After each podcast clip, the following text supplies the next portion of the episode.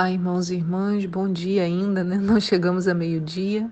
Hoje é dia 20 de janeiro do ano 2021 e aqui é a Nícia e hoje temos três textos: Êxodo 12, Daniel 9 Filipenses 2, do 12 ao 30. E eu queria que nós meditássemos hoje na seguinte pergunta: Como fazer um clamor? Será que a gente sabe? É uma coisa interessante, né? Daniel, que é o livro que a gente está lendo agora, ele nos ensina como clamar, não apenas por nós mesmos, mas também para o nosso povo.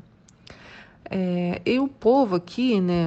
É bom explicar, essa palavra povo que eu uso pode ser a sua família, pode ser a sua igreja, pode ser o seu país, e por aí vai. Com o que você entende que Deus está te chamando para levantar um clamor. Então vamos acompanhar como Daniel faz isso e aprender um pouquinho com ele. Então em Daniel 9, no versículo 1 diz: No primeiro ano de Dario, filho de Assuero, Xerxes de Assuero em hebraico, né, o Xerxes em persa, da linhagem dos Medos, foi constituído rei sobre todo o povo caldeu babilônio. No primeiro ano do seu governo real, eu, Daniel, compreendi, mediante a leitura atenta das Sagradas Escrituras, de acordo com a palavra do Senhor concedida ao profeta Jeremias, que a desolação de Jerusalém iria durar 70 anos. Então, Daniel estava lendo o livro de Jeremias, mas ele não lia de qualquer maneira, uma leitura atenta, como a gente tem feito nos devocionais, né? prestando atenção, parando em alguns pontos. Então voltei meu rosto ao eterno Elohim, a fim de buscá-lo mediante orações e súplicas em jejum, vestido de luto, em panos de saco e coberto de cinza. E orei ao Senhor meu Deus e expressei a seguinte confissão: Ó Adonai, Deus grande e terrível, que mantens a tua aliança de favor e misericórdia para com todas as pessoas que te amam e obedecem aos teus mandamentos. Nós pecamos e temos praticado toda espécie de malignidades, agindo com impiedade e rebeldia e apartando-nos dos teus princípios e das tuas leis. Não temos dado ouvido aos teus servos, os profetas que pregaram em teu santo nome, aos nossos reis, aos nossos governantes e líderes, bem como aos nossos pais e antepassados e a todo o teu povo. Então, Daniel, que estava em cativeiro, olhou e viu que em, é, o cativeiro duraria 70 anos. E ele foi então buscar a face do Senhor, porque ele estava no cativeiro e ele queria saber se já era tempo desse cativeiro acabar, quando o cativeiro acabaria. Então ele faz, ele, ele diz: Eu orei ao Senhor e expressei a seguinte confissão. Então a primeira coisa do nosso clamor é confessar. Entender que é preciso haver confissão dos erros e a busca pelo arrependimento. Não existe um clamor sem isso antes, sem entender de que eu preciso confessar ao Senhor as minhas falhas. Então ele fala: Ó oh Deus grande temível, nós pecamos, temos praticado toda espécie de malignidade. Então Daniel estava fazendo uma confissão por ele e por todo o povo que estava ali em cativeiro, por todo o povo de Israel. Né? Então, Daniel está pondo em prática o que diz Provérbios 28, 13: Quem esconde os seus pecados não prospera, mas quem os confessa e os abandona encontra misericórdia. Então, na primeira parte do clamor, a primeira lição para nós é confissão. Depois, no versículo 7, ele continua: Ó oh Adonai, o Senhor, tu és justo, e hoje nos sentimos humilhados e envergonhados. Isso tudo é a oração dele, tá, irmãos? Sim, nós, o povo de Judá, de Jerusalém, de todo Israel, tanto os que estão perto como os que estão distantes, em todas as terras pelas quais nos espalhastes, por causa da nossa infidelidade para contigo, ó Elohim, nosso Deus. Aos nossos reis, aos nossos príncipes, aos nossos antepassados pertence toda vergonha, porque temos errado e pecado contra ti. Mas a nosso Deus pertence a misericórdia e o perdão, apesar de termos sido tão rebeldes contra ele. Não te demos ouvidos, ó nosso Senhor, Deus eterno e soberano, tampouco prestamos reverência e obediência às leis que nos deu por intermédio dos teus servos e profetas Portanto, todo Israel transgrediu a tua Torá, a lei, desviando-se para não obedecer a tua voz. Por isso, a maldição, o juramento que está escrito na Torá, na lei de Moisés, servo do nosso Deus, se derramou sobre nós, porque erramos e pecamos contra ele.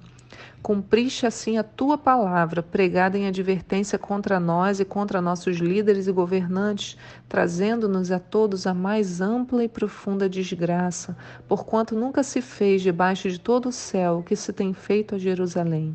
Como está escrito na Torá, na lei de Moisés, toda esta desgraça nos sobreveio, e ainda assim não temos buscado o favor do Senhor, o nosso Deus, afastando-se de afastando-nos de nossas malignidades e obedecendo a tua verdade.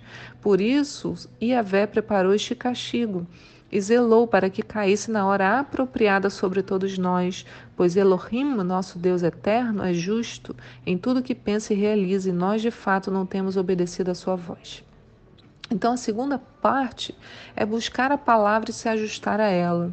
Porque durante muito tempo, quando assim o Senhor está trazendo juízo, a gente vai se colocando nessa posição de vítima. Mas eu sou, eu sou tão bom, eu não sei por que, que isso está acontecendo. O que, que Daniel fez foi buscar na palavra e viu na palavra que o que estava acontecendo, Deus já havia avisado que se errasse, teria uma consequência. Então, ele vai declarar a palavra ao próprio Deus. Ele diz: como está escrito na Torá, na lei de Moisés. Então, o que Daniel faz nessa segunda parte do clamor é analisar a sua vida à luz da palavra e observar como ele está distante do alvo, daquilo que a Bíblia dizia, e por isso as palavras de juízo se cumpriam, se cumpriam sobre ele.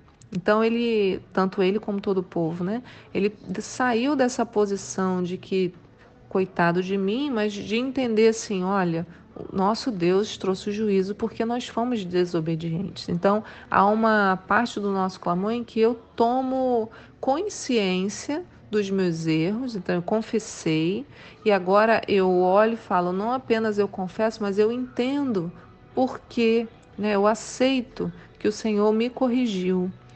E eu vou olhar para a Bíblia e falar o que, que da Bíblia eu estou distante, né? O que, que eu estou distante daquilo que o Senhor é, queria que eu fizesse e eu não estou fazendo. Então eu faço essa análise. E aí a gente vai para a terceira parte do clamor, que está no verso 15, que diz: Ó oh Adonai Elohim, nosso Deus Todo-Poderoso, que tiraste o teu povo da terra do Egito com braço forte, e mediante os teus atos magníficos fizeste o teu nome conhecido como hoje se vê. Em verdade, sim, pecamos temos agido como os ímpios e somos culpados. Agora, Adonai, ó Eterno, de acordo com todas as tuas justas realizações, afaste de Jerusalém, da tua cidade, do teu santo monte, a tua ira devastadora e toda a tua indignação.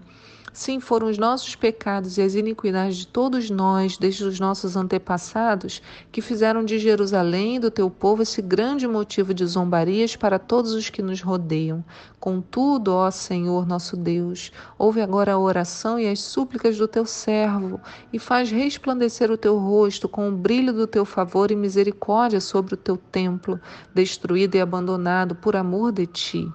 Inclina, pois, os teus ouvidos, ó Elohim, meu Deus, e ouve este apelo. Abre os teus olhos e observa a completa ruína da cidade que leva o teu nome. Porquanto não lançamos os nossos rogos de, diante da tua face, acreditando de alguma maneira em nossos atos de justiça, mas confiados em teu imenso favor e misericórdia. Sendo assim, ó Adonai, ouve, ó Eterno, perdoa, ó Senhor, vê e age. Por amor de ti, meu Deus, atende-nos sem tardar, pois a tua cidade e o teu povo levam, levam o teu nome. E aqui a gente tem a terceira coisa do clamor, terceira parte. É quando ele, né, Daniel, olha e ele fala: Senhor, né, confessei, analisei a luz da palavra, entendi também os meus erros e aceitei eh, o que está acontecendo na minha vida. E a terceira é ele quando ele se volta para o Senhor e ele fala: Senhor, eu não tenho nada de bom em mim, mas por amor a ti mesmo, pelas promessas que tu fizeste na tua palavra, vem ao meu encontro, me perdoa. E Daniel vai lembrando ao Senhor das promessas que o Senhor fez. Não porque Deus esqueça e precise ser lembrado. Somos nós que precisamos lembrar das promessas que o Senhor já nos fez e a gente recuperar a confiança nesse Deus que cuida de nós, que não está esperando que eu seja perfeito, mas está esperando o meu clamor. Então ele diz, né, Daniel, eu gosto dessa frase quando ele diz assim: faz resplandecer o teu rosto com o brilho do teu favor e misericórdia, por amor de ti, não por amor de mim, né? Ele fala, Senhor, por amor à tua palavra, à tua própria promessa que não pode mentir. Né? Então ele diz: Nós não lançamos os nossos pedidos acreditando de alguma maneira em nossos atos de justiça, mas confiados em teu imenso favor e misericórdia. Então a terceira parte do, do clamor ela nos ensina que eu faço o clamor não baseado na minha justiça, na minha bondade, mas baseado no ato e no favor de misericórdia que o nosso Deus tem. E assim eu posso descansar, porque eu vejo que não depende de mim. Assim, não depende de um comportamento exemplar, mas depende de confessar, arrepender, olhar para a palavra, aprender e voltar os meus ouvidos para o Senhor e clamar a Ele pela sua misericórdia, e Ele sempre virá ao nosso encontro. Que grande lição, não é mesmo? Sim, é muito lindo. E o que vai acontecer, se vocês continuarem a ler a história, é que o anjo Gabriel vai vir ao encontro de o anjo Gabriel vai vir ao encontro de Daniel e ele diz: Daniel, eu saí para vir instruir-te na inteligência. Desde o começo da tua súplica, uma palavra foi pronunciada e eu vim para comunicá-la a ti. Então, o clamor de Daniel foi ouvido, por isso que fica como uma lição muito importante para nós. Que o Senhor te abençoe no dia de hoje, que o seu coração esteja cheio da paz do Senhor. Tchau.